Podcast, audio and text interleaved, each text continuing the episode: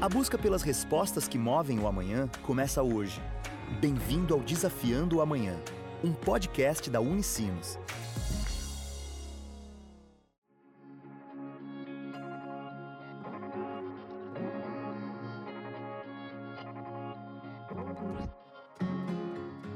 Olá! Começa agora mais uma edição do Desafiando o Amanhã, o podcast da Unicinos. No episódio de hoje, vamos conversar com dois convidados sobre um assunto que afetou a vida de todos nos últimos anos: a Covid-19. Os entrevistados de hoje são Felipe André Zeiser, aluno de mestrado em computação aplicada, e Cristiano André da Costa, coautor e professor do PPG em computação aplicada, da Escola Politécnica da Unicinos. Eles fazem parte de um grupo interdisciplinar que pesquisou a variante gama do coronavírus e teve seus resultados publicados na revista britânica The Lancet.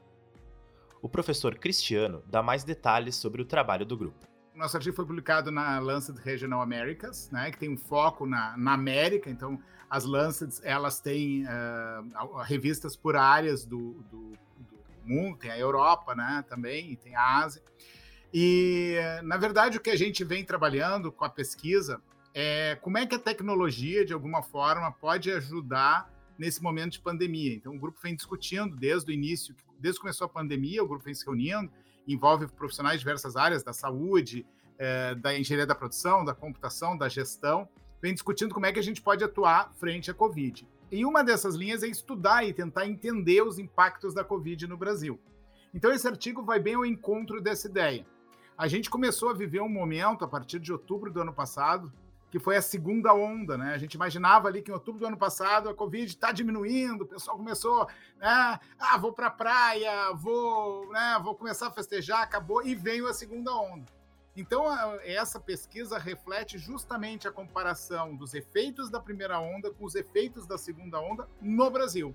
Então, a gente fez esse corte no país de olhar assim, bom, o que, que, que mudou? A gente empiricamente imaginava que a segunda onda era mais agressiva que a primeira. Mas aí a gente foi justamente é, estudar né, e, e, tirar conclusões em cima desse trabalho. Então, nosso foco foi esse: comparar a primeira e a segunda onda. E o aspecto que talvez, né, porque a gente começa a relacionar os dados, e o aspecto que talvez foi mais uh, interessante, mais estatisticamente significativo, falando de uma forma mais técnica, foi a questão da mortalidade que realmente a mortalidade aumentou bastante. Então, na primeira onda, ela era em torno de 35%, e na segunda onda, ela foi para quase 40%. Então, é um aumento expressivo né, do impacto da segunda em relação à primeira. E agora a gente vive o momento da terceira onda aí do Omicron, né, que também é, é uma incógnita para nós, mas as primeiras informações que vêm é que a mortalidade não é tão alta, o que é muito bom e nos deixa mais tranquilos, né? Além de, claro, a efetividade da vacinação está muito maior. É, é, esse é outro aspecto a considerar, né? Porque a vacinação ela também começou ali um pouquinho depois da segunda onda. Então, se a gente pensar ah, é, é de 35% para 40%, mas mais pessoas vacinadas, né? Já, já um grupo vacinado que não tinha na primeira onda. Então, na verdade, talvez a mortalidade, se não tivesse essa política de vacinação, uh, teria sido ainda pior. O doutorando Felipe Zeiser liderou o grupo interdisciplinar de 15 pessoas, entre pesquisadores, médicos e bolsistas de iniciação científica que atuaram na pesquisa. Ele explica como foi essa experiência. Primeiro que foi uh, a primeira experiência uh, liderando né, uh, todas essas pessoas de diferentes áreas, né? então são, são várias pessoas envolvidas.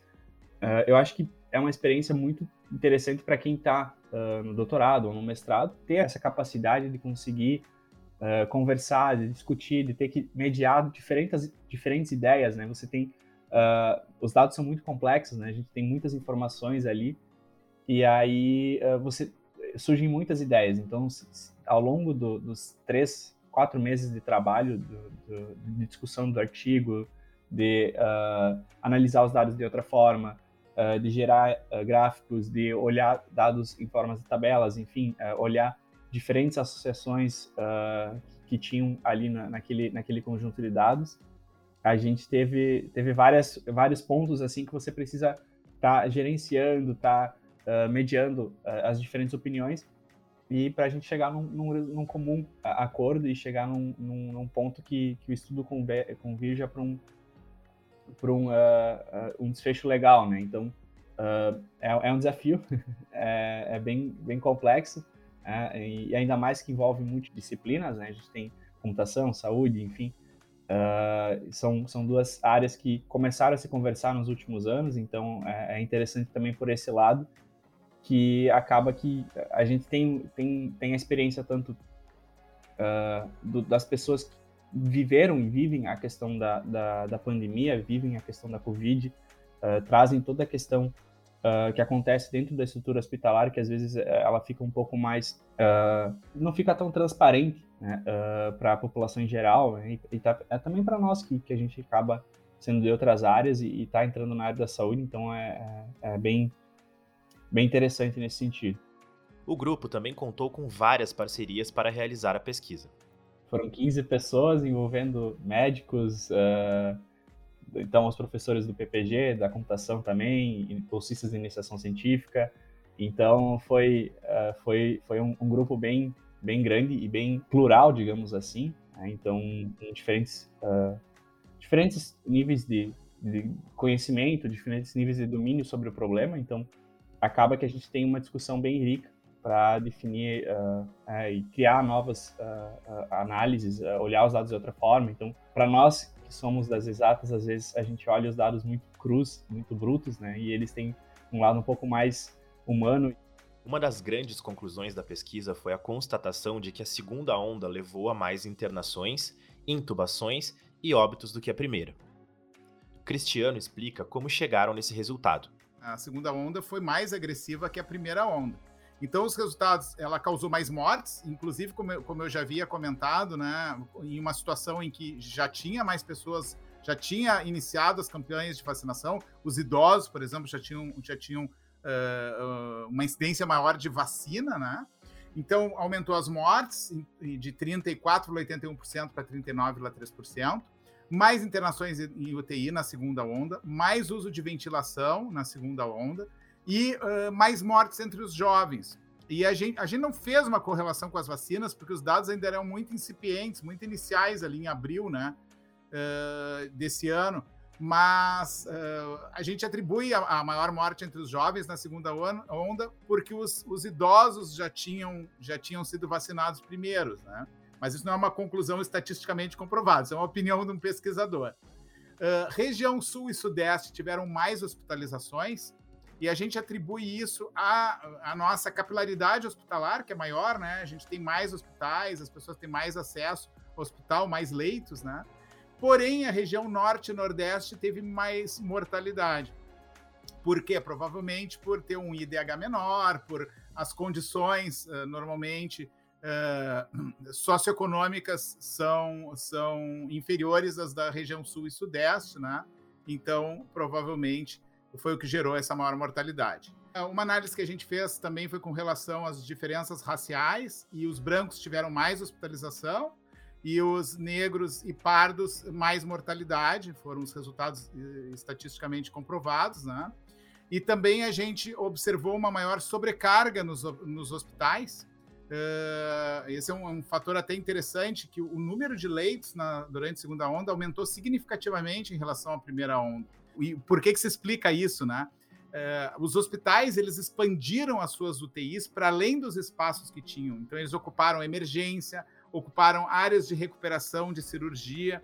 Então áreas que antes não eram UTIs acabaram virando uh, unidades de tratamento intensivo para dar conta das demandas geradas pela segunda onda. Então, esse é um panorama assim, geral dos resultados do projeto. O apoio da universidade para estabelecer parcerias e fomentar a troca de conhecimentos entre diferentes áreas também fez diferença para a realização da pesquisa. A nossa filosofia, né, até o nosso, o nosso programa de pós-graduação se chama computação aplicada, justamente nessa ideia da inter, a Unicinos até fala na transdisciplinariedade. A gente acredita muito que a, a ciência se especializou a tal ponto que daqui a pouco é necessário quebrar esse paradigma e, e ampliar as parcerias e buscar pessoas com visões de áreas diferentes para que a gente continue evoluindo. Com a pesquisa finalizada, o grupo segue discutindo novos temas e assuntos a serem abordados. temas e assuntos são sempre diversos dentro da, da discussão do, do grupo, né? então a gente tem várias linhas uh, acontecendo, já tem estudos uh, em fase de finalização, nesse, utilizando os mesmos dados públicos, né? então uh, analisando grupos distintos ali, analisando quais são as características desses grupos, e em paralelo também, não fugindo da, do tema da minha tese, então trabalhando com análise, utilizando inteligência artificial em cima desses dados para a gente tentar uh, identificar indicadores uh, de gestão e de prognóstico do paciente. E esse foi mais um episódio do Desafiando o Amanhã, o podcast da Unicinos. Se curtiu o episódio, compartilha nas redes sociais e marca a gente. Para saber mais do que rola na Unicinos, visite www.unicinos.br. Até a próxima. Tchau!